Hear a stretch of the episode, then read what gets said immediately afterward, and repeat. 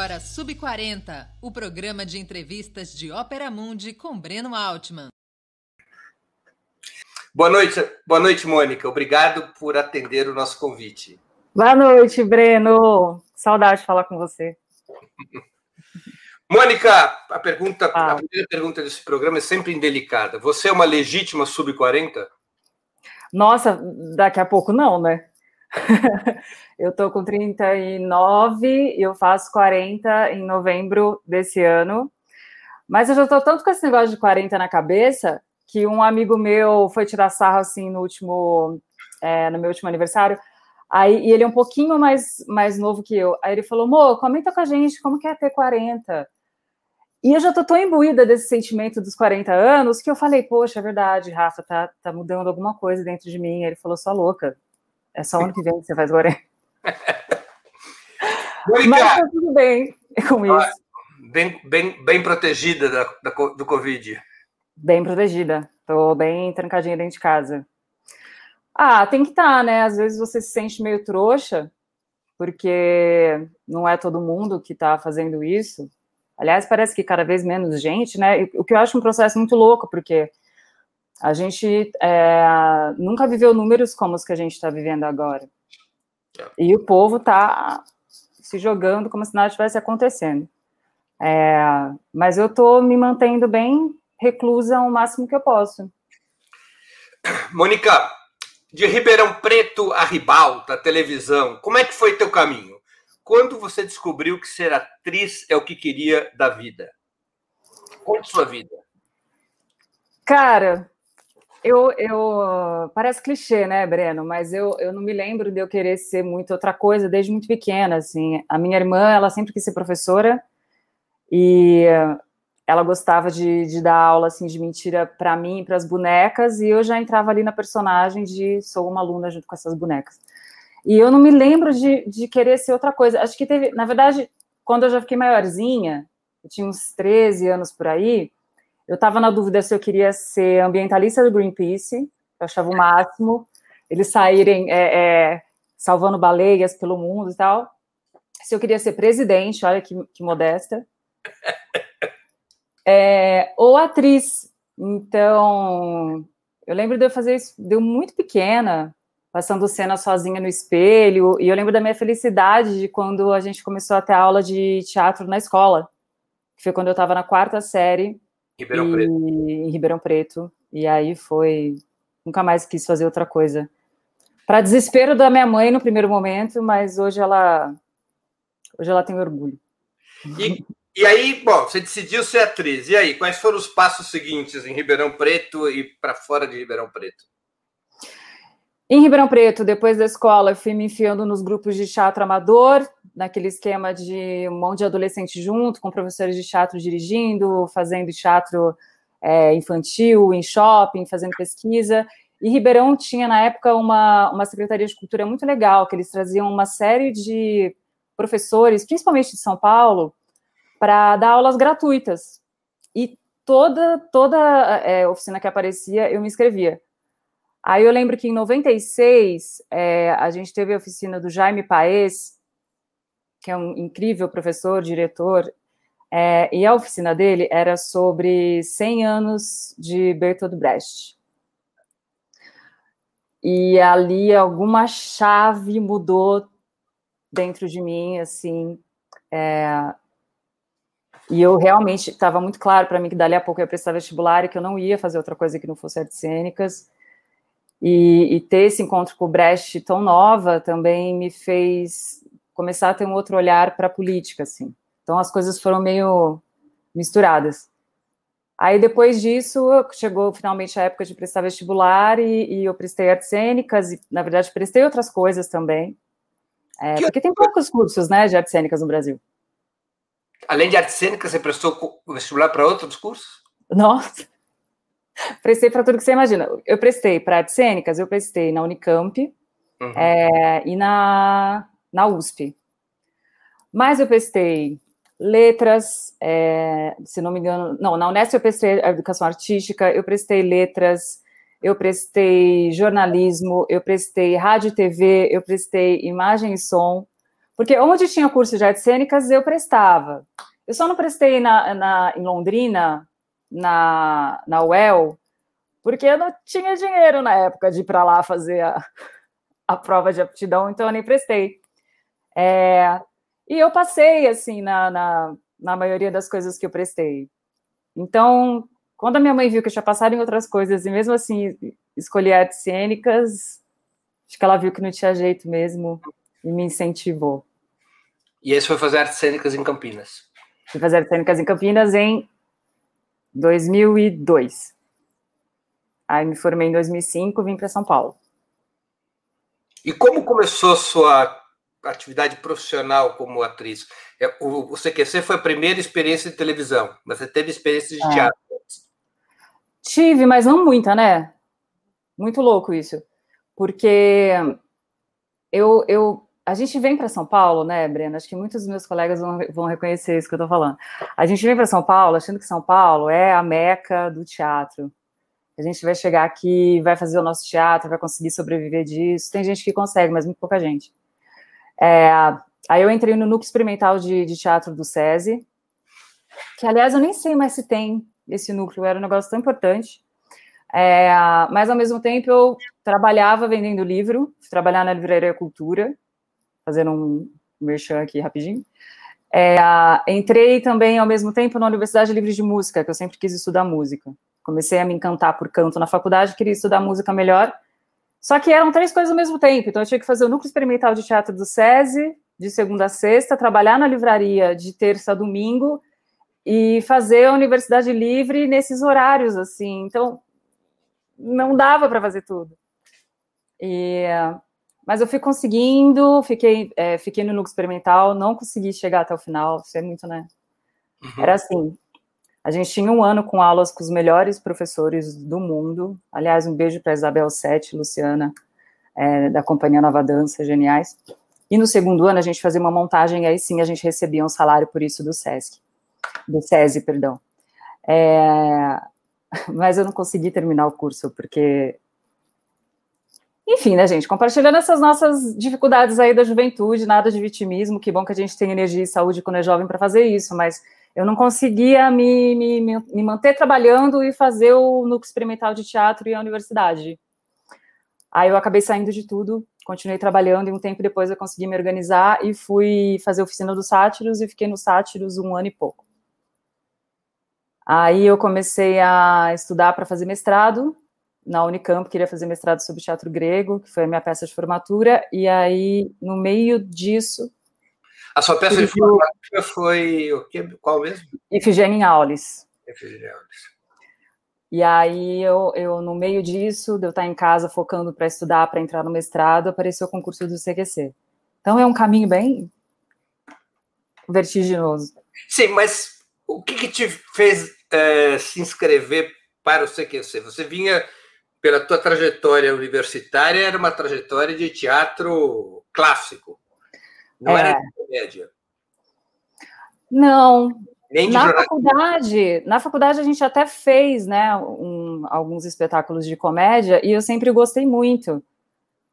Mas isso é muito engraçado, como a, como a televisão acaba te não te não te é, é, taxando de alguma coisa. Eu não gosto também de falar isso, mas como você alcança muita gente muito rapidamente, e o CQC tinha esse lado de humor, as pessoas acabam me reconhecendo muito é, como uma atriz cômica, e muitas vezes até como humorista mesmo, que é uma coisa que eu nunca fui e, e nunca nem pensei em ser.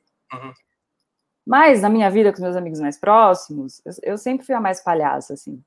Era uma coisa minha no meu cotidiano. É, e aí eu acompanhava o CQC porque eu gostava muito da parte de, de política. Eu achava que a gente estava vivendo um momento que tinha uma imprensa muito, pelo menos a grande imprensa, a grande mídia, toda a televisão, era todo mundo muito chapa branca, tudo muito certinho. Então eu gostava daquela coisa anárquica que, que o CQC trazia. Eu acompanhava muito programa e um dia uma amiga falou que eles tinham aberto um concurso. Eu falei, imagina, hum, televisão, isso aí é tudo combinado, nunca vai dar certo. É, de qualquer maneira, meu primo ficou sabendo da ideia, conseguiu uma câmera, a gente. Aí eu peguei um terno, porque muito tempo eu trabalhei de recepcionista de eventos, sabe? Você vai, assim, sei lá, numa palestra, tem ali as meninas e tal, e eu tinha um terninho para fazer esses trabalhos. Aí eu coloquei esse terninho, saí com meu primo improvisando pelas ruas de Ribeirão, tentando invadir a prefeitura para falar com a nossa digníssima ex-prefeita Darcy Vera, que aliás parece que vai ser presa a qualquer momento novamente. e, e, de repente aconteceu.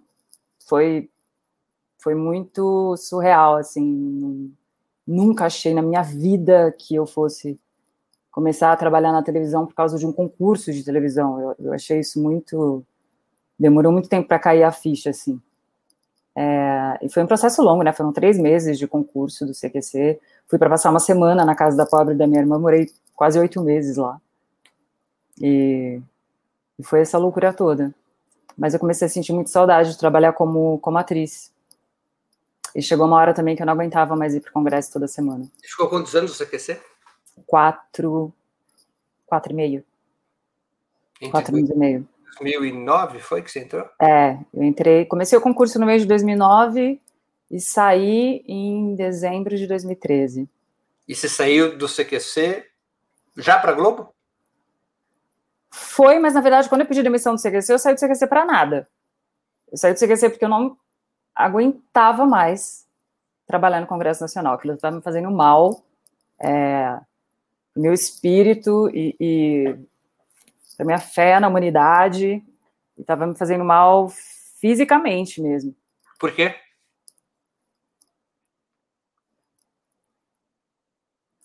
Para tentar, acho que talvez uma imagem seja melhor do que eu tentar explicar direito. Eu lembro que a primeira semana que eu trabalhei no Congresso, é, e eu estava muito ansiosa por aquilo, porque os meus diretores não queriam que eu fosse para lá. Eu era a única mulher e eles tinham medo, né?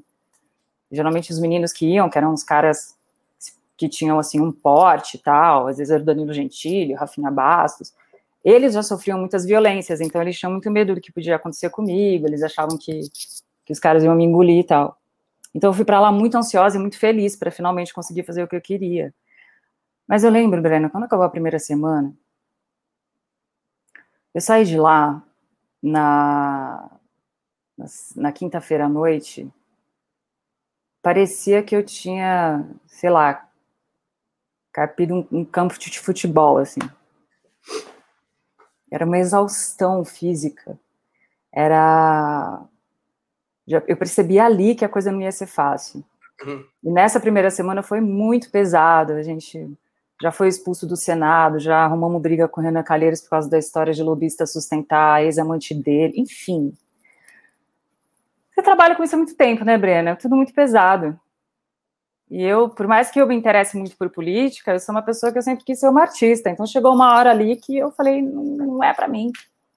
Não é para mim. Tá aqui toda semana lidando com essa galera, realmente não é para mim. Aí eu e pedi para sair para fazer nada, pedi para sair porque eu não aguentava mais. E aí? Foram te pescar? Aí foram me pescar. Foi, eu estava pensando inclusive quando eu pedi demissão do CQC, eu pedi em abril de 2013, mas eles falaram, não, ficar até o final da temporada.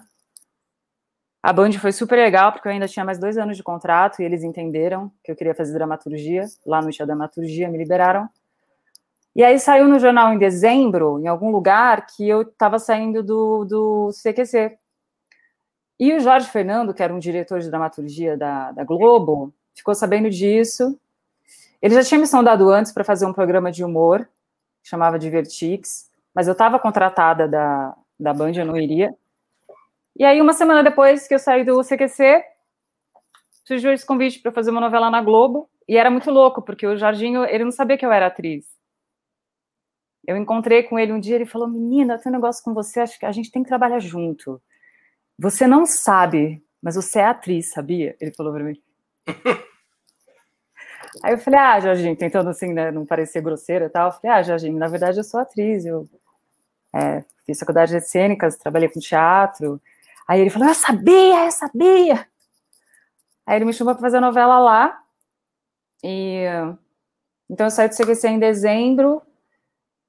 E aí é muito engraçado, né? Porque a gente acha a Globo é aquela coisa grande, super organizada, mas eles são meio bagunçados também. Então, ao mesmo tempo que eu estava esperando o, fechar essa coisa do, do, convite do Jorginho, o Boninho me ligou porque ele queria fazer um quadro é, que fosse uma espécie de ombudsman do Big Brother. Então era para fazer críticas, brincadeiras, piadas com o Big, Big Brother dentro do próprio Big Brother. Uhum. E aí foi uma das reuniões mais engraçadas da minha vida, porque primeiro que ele me levou no restaurante japonês, eu não suporto comida japonesa, mas eu quis fazer a fofa, então puxava aquilo no, no, no shoyu e mandava ver. E, e eu não, não sou de reality show, né? Eu não acompanhava Big Brother. Nunca acompanhei. Não só Big Brother, nunca fui de reality show. E falei isso para ele. Falei, oh, acho que, obrigado, mas acho que não rola. Ele falou assim: não, mas é por isso que a gente quer você. A gente precisa de alguém de fora que tem esse olhar crítico e é para tirar sarro.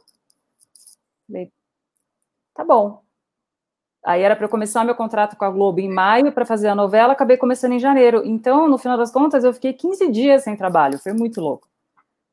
E eu estava fazendo o meu primeiro filme junto com o Big Brother. Então, eu fazia o filme em São Paulo, aí eu ia segunda-feira de manhã para a Globo, o pessoal do Big Brother me passava um resumo do, do que tinha sido na semana, eu via, a gente ligava a câmera no estúdio bem pequenininho, e eu improvisava em cima do que eu tinha visto, não tinha um roteiro.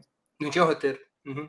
Então foi muito. Acabou sendo muito divertido, assim. E você acabou ficando na Globo quantos anos depois disso? Ah, cinco anos.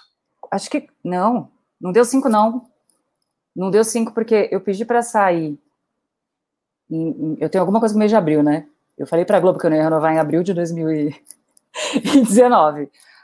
É, eu fiquei na Globo até dezembro de 2019, que foi quando acabou a última novela que eu fiz. Uhum. E você, nesse período todo em que fez televisão e cinema, você nunca fez teatro? Não, você acredita? Eu lembro que quando eu fazia o CQC, eu estava muito empolgada, porque eu falei que bom, eu vou ter dinheiro para me sustentar e vou ter tempo para fazer teatro e vou voltar para São Paulo, porque eu estava estudando para o mestrado em Ribeirão, na casa da minha mãe. Só que era um programa, era, era, era uma rotina insana. Eu ia para Brasília na segunda-feira à noite, voltava na quinta-feira à noite, geralmente na sexta-feira eu cobria uma, sei lá, um, uma, uma estreia de uma peça, um lançamento de um livro, uma festa de uma novela. E aí, no domingo, eu estava em algum lugar do Brasil cobrindo o Campeonato Brasileiro, cobrindo jogo de futebol. Então, não tinha vida, não tinha vida. E para eu fazer uma peça, eu tinha que ter um mínimo de tempo para ensaiar, eu tinha que ter uma estrutura. E todos os meninos que faziam o programa comigo faziam stand-up. Mas eu nunca quis fazer stand-up, nunca me vi no stand-up, nunca.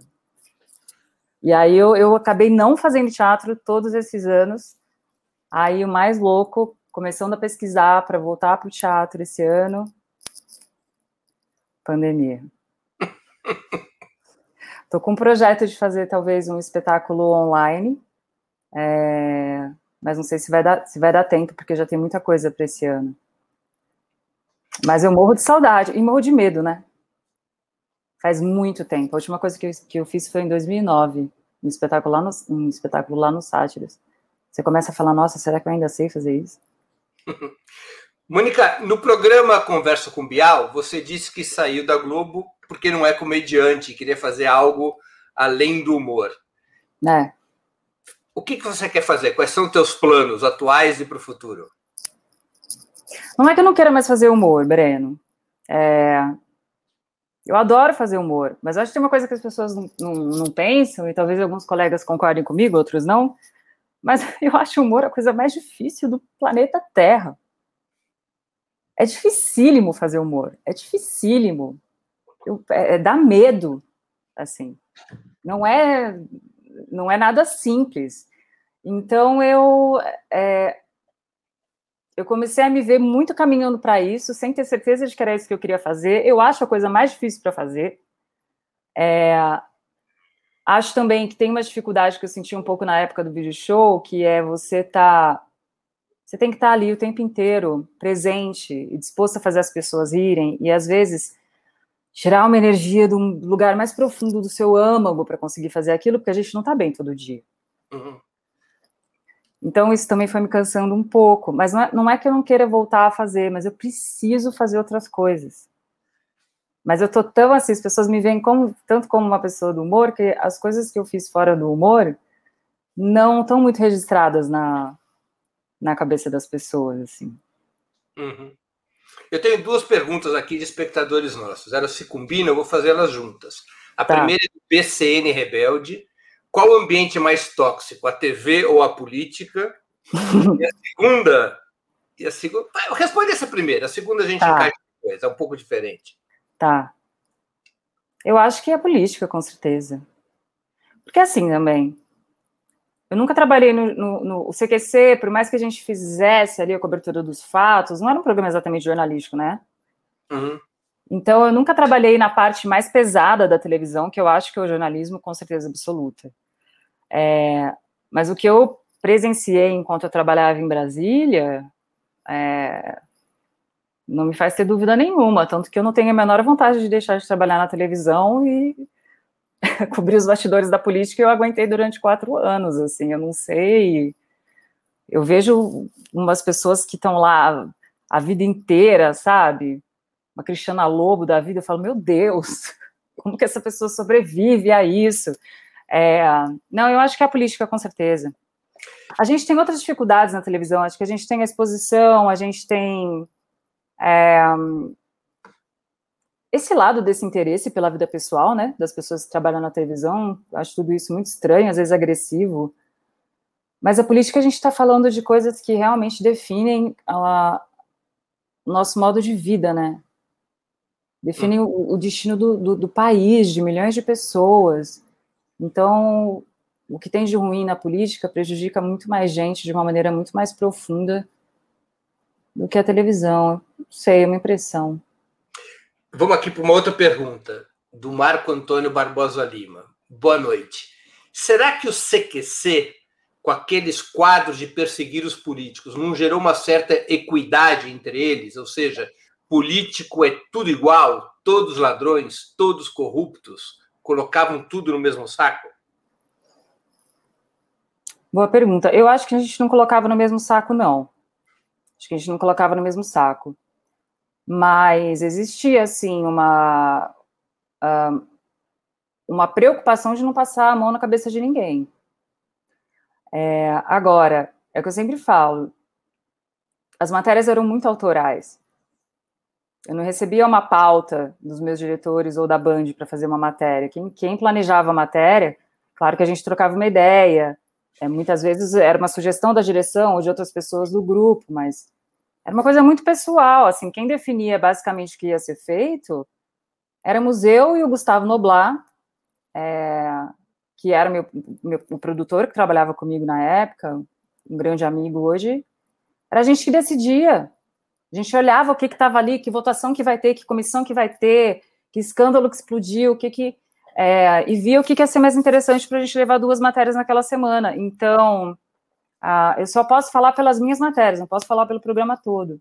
Mas nas minhas matérias eu tinha essa preocupação de tentar falar com todos os lados. Agora, a gente também não estava ali para elogiar político, né, Breno?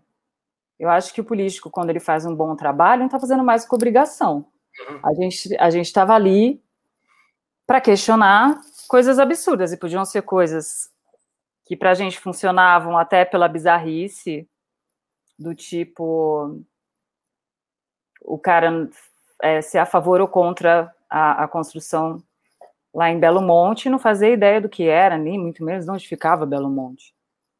É, ou então a vez que a gente a gente resolveu que a gente ia inserir um litro de cachaça na cesta básica e todos eles, sei lá, todos eles não, que eram 513, mas a gente conseguiu em um dia mais de 100 assinaturas, assim.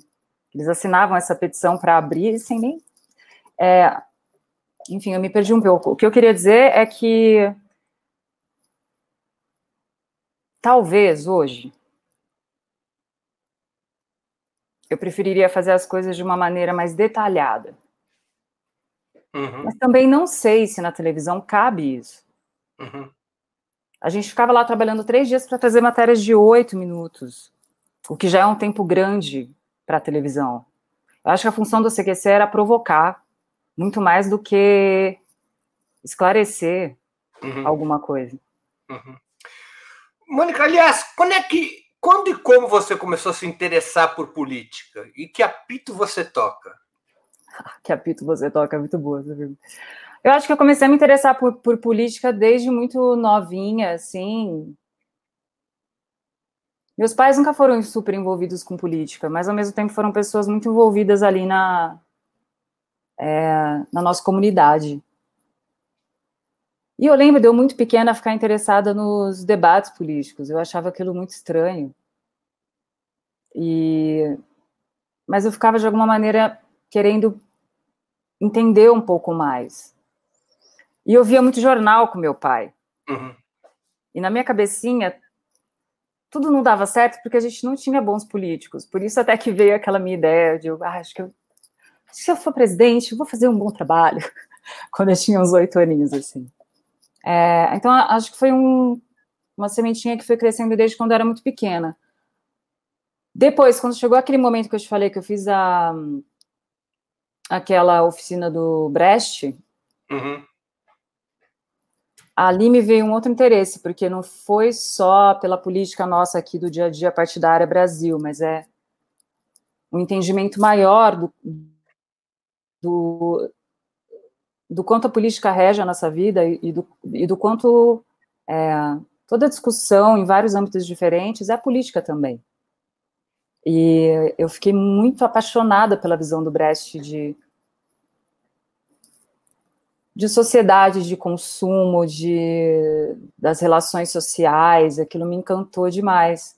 Aí, quando eu entro na faculdade, faculdade né, pública, e aí uma série de movimentos e os centros acadêmicos. E... Mas foi movimento estudantil no Unicamp? Não, eu ia nas. Eu, assim, de vez em quando eu participava do de. Eu nunca pertencia aos DCEs, assim, mas eu estava sempre por ali. E ia nas manifestações quando tinha. Eu lembro que no primeiro ano a gente fez um movimento de a gente precisa fazer um vídeo divulgando a situação aqui do nosso, do nosso Instituto de, de Artes e principalmente do barracão lá que fica o curso de artes cênicas e dança. Vamos fazer um vídeo, vamos fazer denúncia, não sei o quê. Tinha todo esse esse movimento. É, então, acho que ali na faculdade foi um lugar que eu comecei a me interessar de um jeito mais profundo, assim. E depois que eu saí de lá, de... Não, não sei te explicar um, um, motivo, Breno. Sei que a coisa foi crescendo, assim, dentro de mim. Acho que teve muito a ver com a faculdade, sim.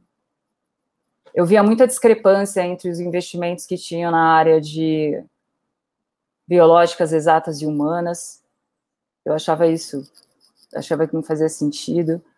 Ao mesmo tempo, eu via é, todo o, o trabalho dos nossos coordenadores e diretores buscando desesperadamente por recursos. Não é que não existia uma vontade, mas é isso, assim, né? O que, que gera mais dinheiro? A sensação que dá é essa, né? Então Agora, a gente acabava recebendo menor. Você, e você acompanhava a política do país, você se interessava, lia. Uhum, muito. Sempre. Que, assim. que apito você. Ah, que apito você toca. É, eu acho que a gente tem tido muito receio ultimamente de falar que você é uma pessoa de esquerda, né? Uhum. Todo mundo fala: ah, não, eu não sou de esquerda, eu não sou de direita. Ah, eu sou pelo Brasil. É, acho que as coisas estão meio confusas, assim. É claro que eu sou uma pessoa de esquerda. É, é óbvio.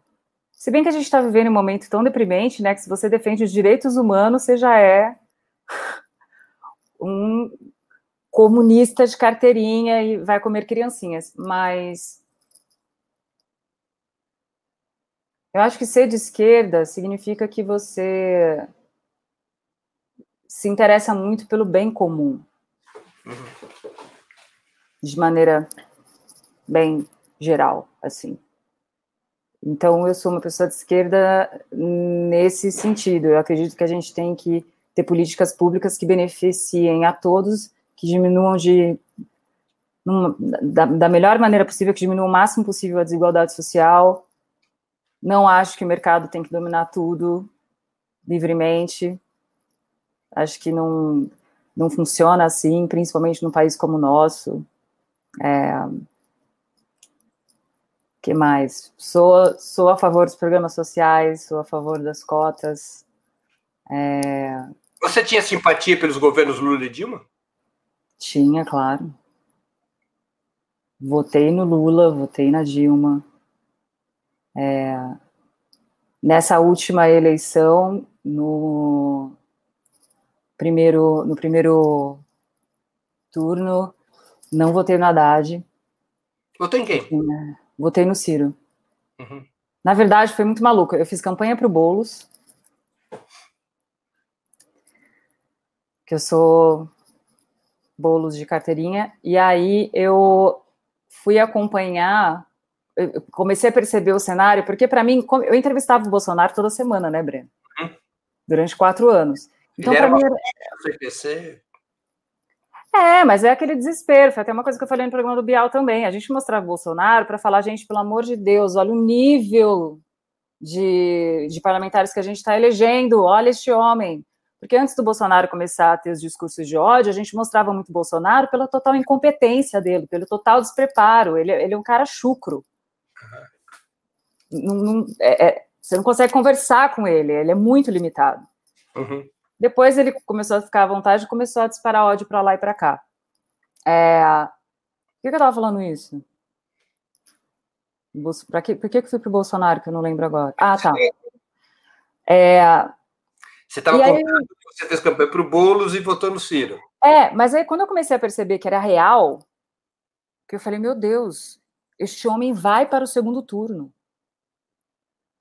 E aí eu comecei a ficar com medo gigantesco da polarização, porque o povo também queria que é, o Lula virou o grande bandido do Brasil, muita gente queria só que o PT acabasse.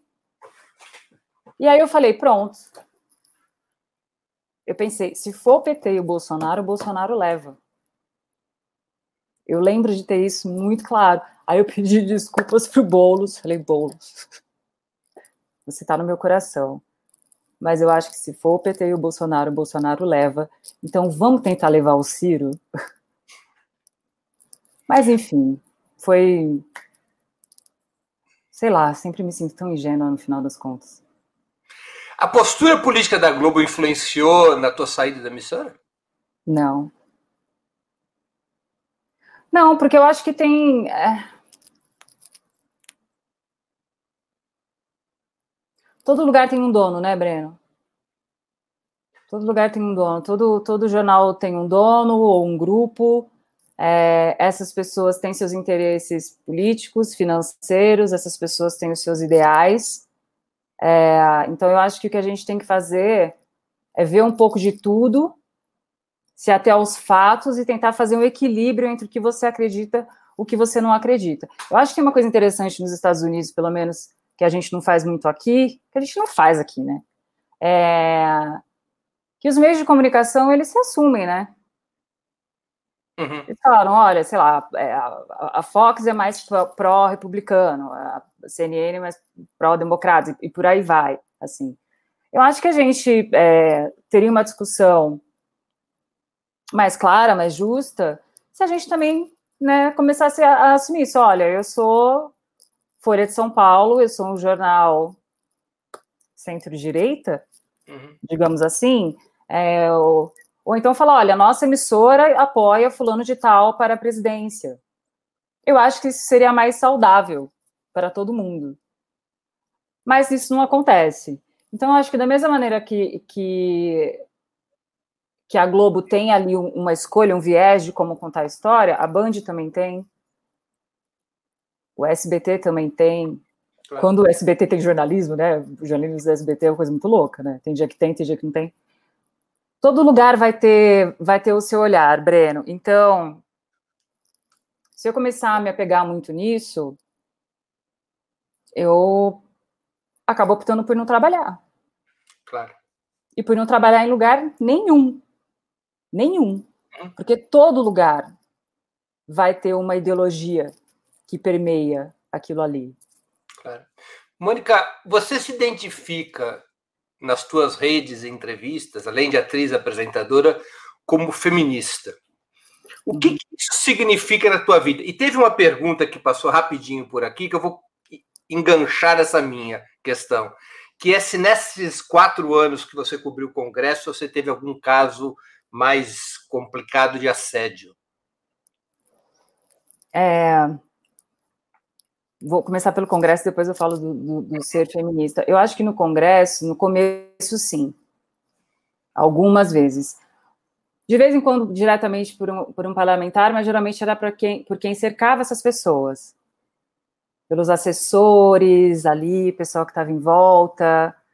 É... Hoje tem alguém pegando um pouco em você, que se você fosse um homem não fariam isso, ou então de você receber um presentinho, não entender muito porquê. Mas acho que depois de um tempo, como eles entenderam que não ia rolar,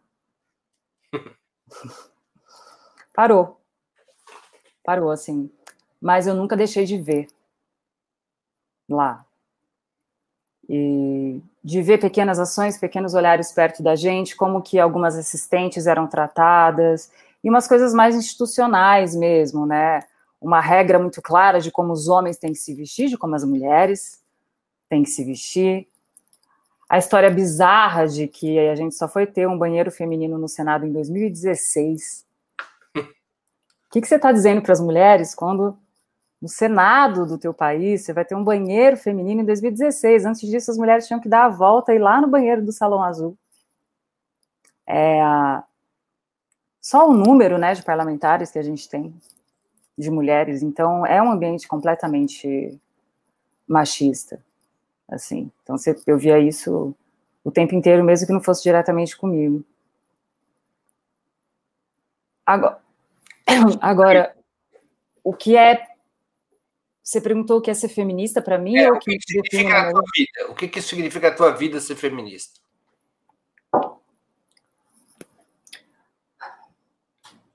Eu acho que tem, é, para mim, é muito claro que ser feminista é você querer que as mulheres sejam tão ouvidas quanto os homens são. É a gente querer que as mulheres ocupem os espaços de poder tanto quanto os homens. É, é a gente lutar pela igualdade de direitos dos gêneros, assim. E isso acabou de fazer, agora, né, fez 89 anos, se não me engano, que a gente conquistou o voto feminino. Uhum. Mas é isso, é muito impressionante. A, a, a discrepância é muito grande, Breno.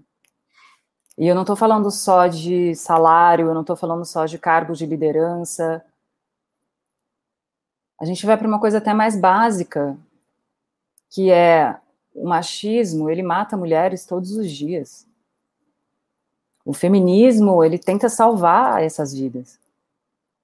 É, isso tudo tá, tá dado há muito tempo. Então, você se autoproclamar feminista é você olhar para essa, essa divisão, para essas diferenças, é, assumindo que elas estão aí, que elas são absurdas e que elas, elas têm que mudar para ontem.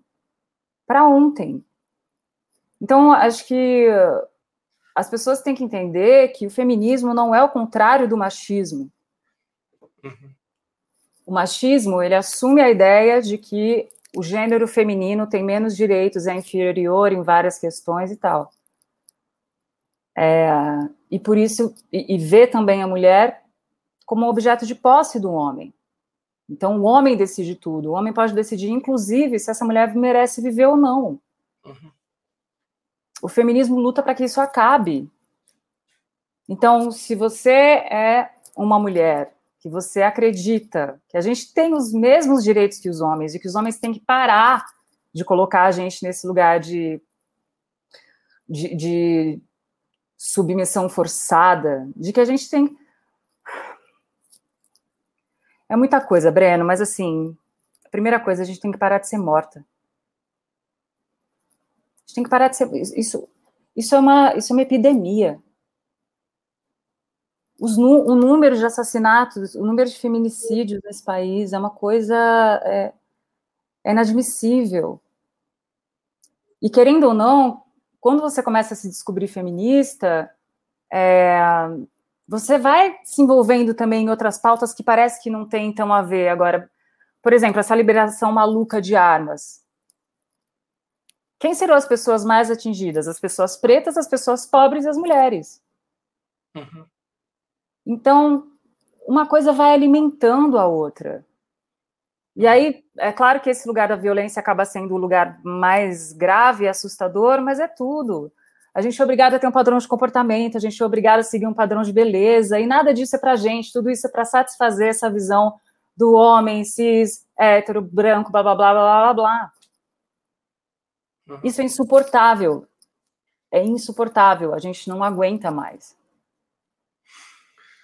Aquela que esvazia, né, o coração. Mas é isso. Uhum. Eu vou mudar um pouquinho de assunto. Tá. Um de teus projetos, eu li em várias entrevistas, é apresentar e roteirizar um programa sobre política no Canal Brasil, que está para acontecer. É uma retomada da tua experiência no Instinto CQC? Não, não. Porque esse programa é uma coisa. É, não. É claro que o CQC me aproximou da política de um jeito muito profundo e, e é impressionante, né? É, o programa acabou, daqui a pouco vai fazer quantos anos? Sei lá, já fez cinco anos, eu acho. Uhum. Eu saí do programa já vai fazer oito anos, mas é, o que eu quero com esse programa que a gente vai fazer no Canal Brasil é uma coisa muito distinta do que a gente fazia no CQC. No CQC é o que eu te falei, a gente queria colocar o dedo na ferida, a gente queria é, realmente mostrar aquilo de um jeito mais escrachado, mais ácido. O meu programa é uma ideia bem diferente. A ideia do meu programa é a gente explicar, não de uma maneira prepotente, não como os donos da verdade, mas a gente quer explicar a política de um jeito simples. A gente quer que as pessoas entendam o porquê que é tão importante a gente se, se aproximar da política, por que, que é importante você se lembrar em quem você votou para deputado estadual? Qual é a diferença entre poder legislativo, poder executivo? O que está rolando essa mistura de internet, fake news e política? Quais são os regimes políticos? A ideia é explicar, ter uma visão macro, assim, do que é a política em 13 episódios, é, com uma visão bem apartidária. Eu tenho uhum. muita esperança de furar minimamente a bolha com esse programa. Eu quero que qualquer pessoa se sinta à vontade para ver. Uhum. Não vou chamar só gente de, de esquerda, não vou chamar. É, é, é chamar gente de todas as áreas. É para explicar, Breno, não é para aumentar um, um, debate meio racional que vem acontecendo. Eu acho que esse programa também vai servir um pouco para mostrar o quanto é importante a gente dar um jeito de acabar com essa polarização. E acho que quanto mais as pessoas entenderem de política, é, é, é, mais provável que a polarização diminua, entende? Uhum. Como é que a Lava Jato afetou tua opinião política? Você teve ou tem simpatia por essa operação, como ocorreu com tanta gente no meio cultural? Não. Não. Eu acho que é. Eu acho que tudo que, que, que começou. A, a estrutura toda da Lava Jato, para quem acompanhava mais de perto, já era um negócio muito esquisito, né? Desde como a coisa toda começou. Mas eu acho que depois, tudo que foi se apresentando, o quadro, né, de maneira geral, os caras terem aquela ideia absurda de pegar o dinheiro para fazer uma instituição, aquilo em qualquer país do mundo era, seria inimaginável, é completamente antiético, não faz, não faz o menor sentido. É, Aí o cara que era o cabeça de tudo, de repente vira ministro da Justiça do presidente eleito, que foi diretamente beneficiado pela prisão do ex-presidente Lula. Então, assim, você fazendo uma análise, mesmo que não seja muito profunda, tem muita coisa errada. E agora, com esses últimos vazamentos, é, que a gente está acompanhando, dos áudios, fica muito claro que o mínimo que a gente pode falar é que o Lula não teve um julgamento justo. O mínimo que a gente pode falar é que Lula não teve julgamento justo.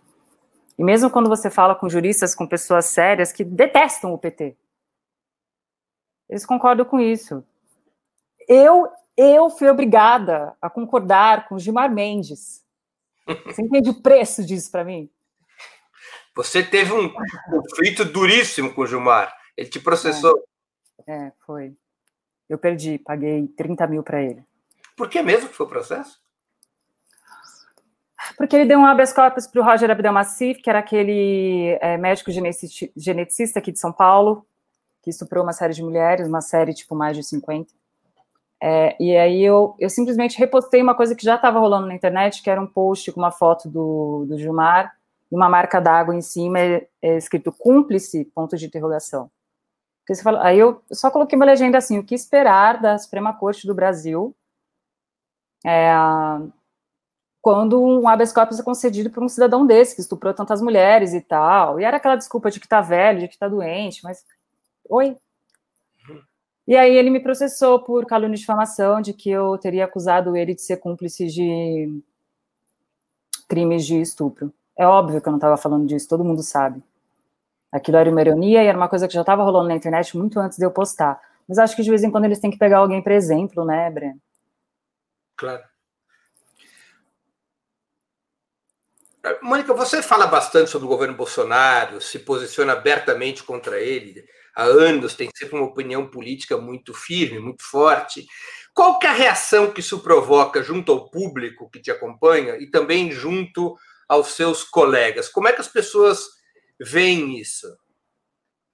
Cara, acho que a gente chegou no momento é do, do... situação? O quê? Não ouvi o final.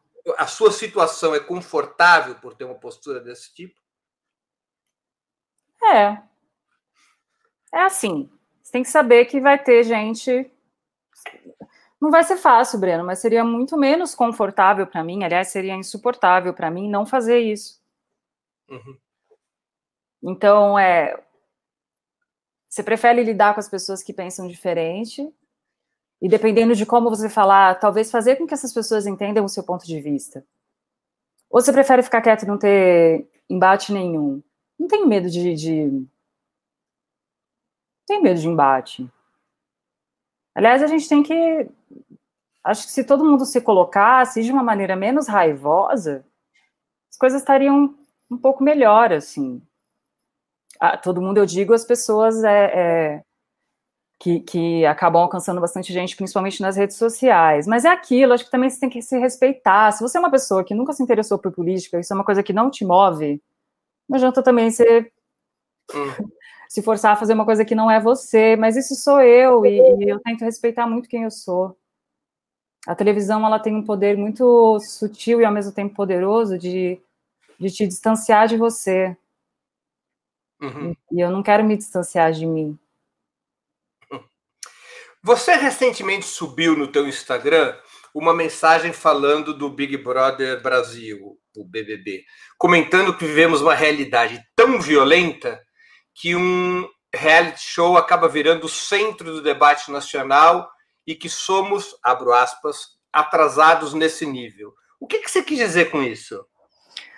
Nossa, eu, eu tinha feito um outro post que era mais assim, pé na porta, no sentido de, meu Deus, a gente está perdendo mais de mil pessoas por dia e e todo mundo só fala sobre Big Brother Brasil, mas depois eu me atentei que isso podia fazer com que muitas pessoas acreditassem que eu estava é, diminuindo o debate, né? Falando que o debate que estava acontecendo ali, é, principalmente em torno do racismo e de você usar as pautas identitárias no lugar errado, de um jeito errado, fiquei com medo de estar diminuindo. Então, tentei explicar nesse post o que eu acho. É claro que são discussões importantes. Se a gente estivesse num lugar um um pouquinho mais evoluído nesse sentido, em que essas questões é, de preconceito fossem menos estrondosas, em que a desigualdade fosse menor, a gente poderia estar mais focado na pandemia. Foi Sim. isso que eu quis dizer. Eu não, eu não quis de maneira nenhuma diminuir a relevância do debate, mas é muito triste. A gente está vivendo um dos piores momentos da história do Brasil, em todos os sentidos. Perda de liberdades, meio ambiente sendo destruído, população indígena, é, políticas é, para defesa da, da mulher, para defesa é, da população LGBTQI+, família do presidente envolvida num monte de corrupção, na verdade aquele povo é tudo miliciano e, e sabe, é, desculpa, é, tomara que eu não leve processo, mas é, então a gente está vivendo um momento catastrófico, a economia está indo para o buraco, o povo tudo que deu desculpa que ia votar no Paulo Guedes porque ia melhorar a economia, cadê? E não acho tanto que é só por causa da pandemia, não. e o povo negacionista, e matando gente, e, e, e é muito triste ver que nesse cenário de apocalipse, é, o, o, debate nacional fica voltado para um programa de televisão, por mais que as pautas lá sejam importantes. Mas é isso, assim. Então vamos, vamos tirar um pouco essa pauta de lá e vamos trazer. Então a gente está ali, a gente está falando sobre racismo. Vamos ver quanta gente preta está sendo morta nesse país, nesse governo. Uhum. Sabe? Vamos tirar um pouco, vamos, vamos então trazer para cá, para a realidade mesmo, assim. Foi, foi isso que eu quis que eu quis dizer. Não sei se eu fui bem compreendida, porque é isso, né? Entre o que você pensa, o que você consegue dizer, o que as pessoas ouvem e o que elas compreendem, tem um universo muito vasto de possibilidades. Então, são sempre tentativas. Nós estamos chegando no final. Vou te fazer uma última pergunta. O que, tá que você quer para o Brasil? Meu Deus. Nesse momento, sendo bem objetiva, é... acho que eu sei mais o que eu não quero para o Brasil, assim. Eu não quero que esse homem e que o grupo que o acompanha continuem na presidência. É... Porque a gente está vivendo realmente um dos piores momentos da nossa história. E, e eles nem precisam dar um golpe da maneira clássica. Eles estão fazendo, eles estão destruindo as instituições por dentro e estão fazendo o que eles querem. Então, a gente precisa que esse grupo de pessoas saia do poder. Se for uma jaca podre contra o Bolsonaro na próxima eleição, eu, eu faço campanha para jaca podre. Porque é isso, nesse momento a coisa está tão feia que não dá nem muito para saber o que, que a gente. Vamos fazer o quê para ir para não sei onde. Nesse momento é o que, eu, é o que a, gente, a gente não precisa. Tudo que a gente não precisa nesse momento é desse homem, desse grupo no poder. Eu não consigo nem vislumbrar um pouco além. Assim, a gente só precisa tirar essas pessoas que são, além de tudo, antidemocráticas. Se o Bolsonaro visse que era possível, se ele tivesse um cenário favorável, ele já teria dado um golpe, isso é fato. As pessoas precisam enxergar isso. A gente tem que se unir para defender a democracia, se é de esquerda, de direita, de centro, de sei lá, não importa. Os democratas têm que se unir contra essa gente. É isso. Agora vamos aqui a um ping-pong para finalizar nossa entrevista. Prato tá preferido? Prato? Uhum. Eu acabei de virar vegetariana. É, então, eu acho que nesse momento é risoto de cogumelo. Time de futebol. Botafogo de Ribeirão Preto. Ah, isso não existe. Botinha, claro que existe. Claro Botafogo de Ribeirão Preto é mais conhecido por ter por, pelo Sócrates ter jogado lá e porque uma vez o Santos do Pelé ganhou de 10 a 0 com dois, 10 gols do Pelé. 11 a 0 com 10 gols do Pelé. Eu não precisava ter falado isso. Ah. Foi muita, foi falta de generosidade da sua parte. Livro inesquecível. Nossa, tem, né? Tantos, tantos, tantos. É...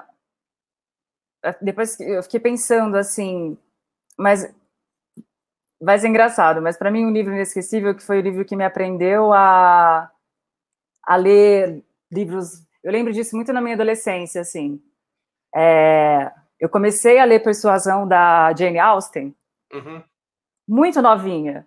E antes disso, eu só lia aqueles, aqueles livros bem assim para infantos juvenis. Uhum. Então, para mim, ele é inesquecível nesse sentido. Ele me apresentou é, uma literatura mais adulta. Uhum. E eu nunca vou esquecer, nunca. Foi, foi muito mágico. E eu li tudo dela naquela. Uhum. Na minha primeira. Quando eu era mais jovenzinha, assim. Acho que ele foi inesquecível por isso. Música preferida? Nossa. Um, eu, eu, sou muito eclética, tem muita coisa, mas às vezes eu acho que tem, tem músicas que te levam, né? Assim, para um, um lugar especial. E se, e se tivesse uma música que você fala. Sabe quando você ouve uma música e fala, ah, acho que se eu fosse uma música, eu seria essa música. Que é uma música que quase ninguém conhece, chamada Elephant Gun. Depois procura ah, aí, gente. Aquele grupo. Como chama? É... Um grupo que chama. Ai, qual é o nome do grupo? Ai, eu, a louca. Eu amo a música e não sei o nome do grupo. É... Essa, essa, essa música, eu lembro que a primeira vez que eu ouvi essa música foi numa abertura de uma série linda chamada Capitu, que era baseada na obra é, do Machado de Assis, uhum. dirigida pelo Luiz Fernando Carvalho, protagonizada pela Maria Fernanda Cândido e do Michel Melamed. Uhum. Eu estava passando pela televisão, eu parei, porque aquela música me tomou. É Beirute. Beirute, exatamente. Essa é a minha música, minha música preferida. É bonita mesmo. É. é filme marcante. Muitos, mesmo. É, eu poderia falar Ladrões de Bicicleta, Noites de Cabiria, é, Sindicatos de Ladrões, Primeiro Poderoso Chefão, é, Tiffany's Breakfast, um, O Céu de Sueli, O Som ao Redor, O Beijo da Mulher-Aranha, O Sétimo Selo. Tem um monte de filmes que me encantam e me ajudaram assim na minha formação artística e são coisas que eu almejo e quero muito fazer, coisas próximas a isso. Agora, não vou ser falsa. Se você me falar qual é meu filme preferido, Curtindo a Vida Doidado. Ídolo político. o quê? Ídolo político. Ídolo político?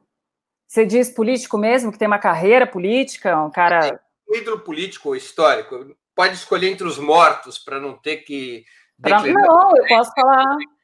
Eu posso falar vivos também, assim. Mas eu, eu gosto muito da, da imagem do Martin Luther King pelo seguinte: eu não tenho. É, eu não sou religiosa, não tenho nenhuma ligação com, com religião. E o cara conseguiu é, é, ultrapassar essa barreira. E eu acho isso muito interessante, assim, a figura dele se tornou uma coisa muito, muito icônica. Mas, ao mesmo tempo, também tinha o Malcolm X, que era o cara que ia para o outro extremo, e que também foi é, importantíssimo. Agora, se eu fosse falar de uma pessoa hoje, que está próxima da gente, posso falar que é, um, que, é um, que, é, que é político? Eu não sei, mas acho que uma das pessoas que eu mais admiro atualmente é o padre Juliano Ancelotti evento histórico do qual gostaria de ter participado? Enfim, para fazer essa coisa mais de, ai, vamos pensar na política e como eu sou cult, não sei o quê. Acho que seria muito interessante estar é, tá no momento em que as mulheres conseguiram direito ao voto, é, que aliás acabou de fazer aniversário, que acho que as pessoas não têm ideia da, da magnitude disso, mas isso pensando do lado nossa, quero estar em um momento histórico muito importante para mudanças mundiais e tal.